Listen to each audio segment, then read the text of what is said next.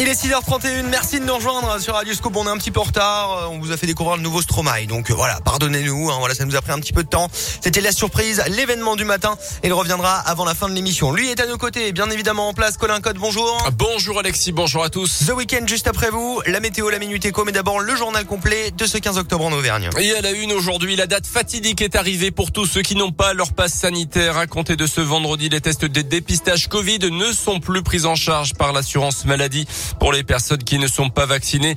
Il faudra donc débourser 25 euros pour réaliser un test antigénique dans une pharmacie et 44 euros pour un test PCR en laboratoire. La mesure a été annoncée depuis plusieurs mois déjà. Nicolas Verdier, le président du syndicat des pharmaciens du Puy-de-Dôme, est convaincu que le message est passé auprès du public.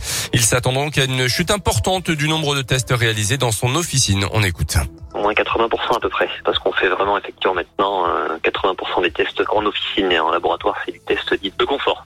Majorité des gens effectivement qu'on teste, ils sont contre le pass, ils sont contre le vaccin, et pour X ou X raison, on rentre pas dans la polémique. On les verra, je pense, plus rarement, parce que bah, quand il faudra payer son test 25 euros tous les trois jours, ça va commencer à être un petit peu difficile, je pense. Tout le monde a bien communiqué, comme quoi effectivement, à partir du 15 au matin, ces fameux tests euh, ne seront pas pris en charge, cas bien particulier. Donc pour ne pas être au courant que les tests ne seront plus pris en charge à partir du 15, pourrait quand même le vouloir.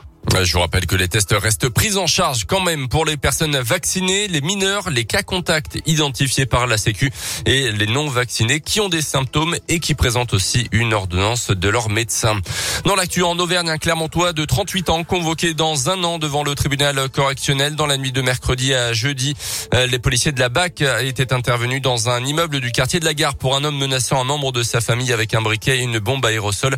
Visiblement sous l'emprise de l'alcool, il avait menacé ensuite les forces de l'ordre avec un couteau de boucher avant d'être interpellé. D'après la montagne, le proche n'a pas souhaité porter plainte contre lui, au contraire des policiers et d'un de ses voisins pour dégradation de la porte d'entrée et de sa boîte aux lettres également.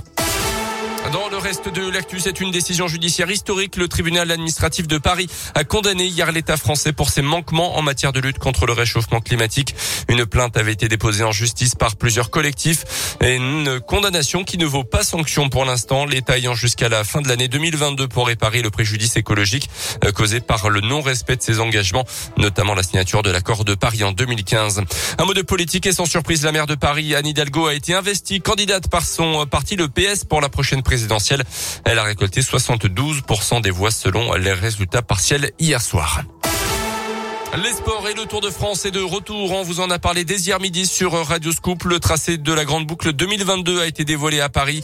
On vous a d'ailleurs fait suivre l'événement sur notre antenne et sur Internet. Comme l'an dernier, l'Auvergne est soigneusement évité, hormis un passage par la Haute-Loire quand même lors de la 14e étape du Tour entre Saint-Etienne et Mende.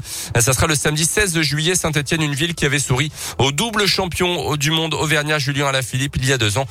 Julien Alaphilippe qui est d'ailleurs revenu sur ce moment où il avait récupéré son maillot jaune pour le gardien ensuite plusieurs jours sur les épaules. Mon premier maillot jaune, c'est un moment que j'oublierai jamais. Je l'ai perdu pas longtemps après. J'ai été euh, le rechercher. Ça a été, euh, ça a été un Tour de France inoubliable pour moi. Donc euh, ouais, c'est toujours spécial. Et voilà. Pour le reste, il y a quelques étapes destinées aux punchers. Après, ouais, c'est, c'est vraiment important de, de bien étudier d'abord les, les, profils et d'aller faire surtout les reconnaissances. D'abord, c'est l'heure de récupérer. Après, ouais, j'ai hâte de faire des recos, d'étapes et de voir un peu ce qu'on va pouvoir préparer pour ce tour. La vidéo et réaction à retrouver dès maintenant sur radioscoop.com et nos différents réseaux sociaux. Un mot de basket avec le début du championnat de ce soir pour la Jave. Les Auvergnats jouent à Aix-Maurienne à 20h et puis les filles du HBK recevront quant à elles Fleury. Euh, ça sera en Coupe de France. Merci beaucoup euh, Colin. L'actu reviendra tout à l'heure à 7h avec vous.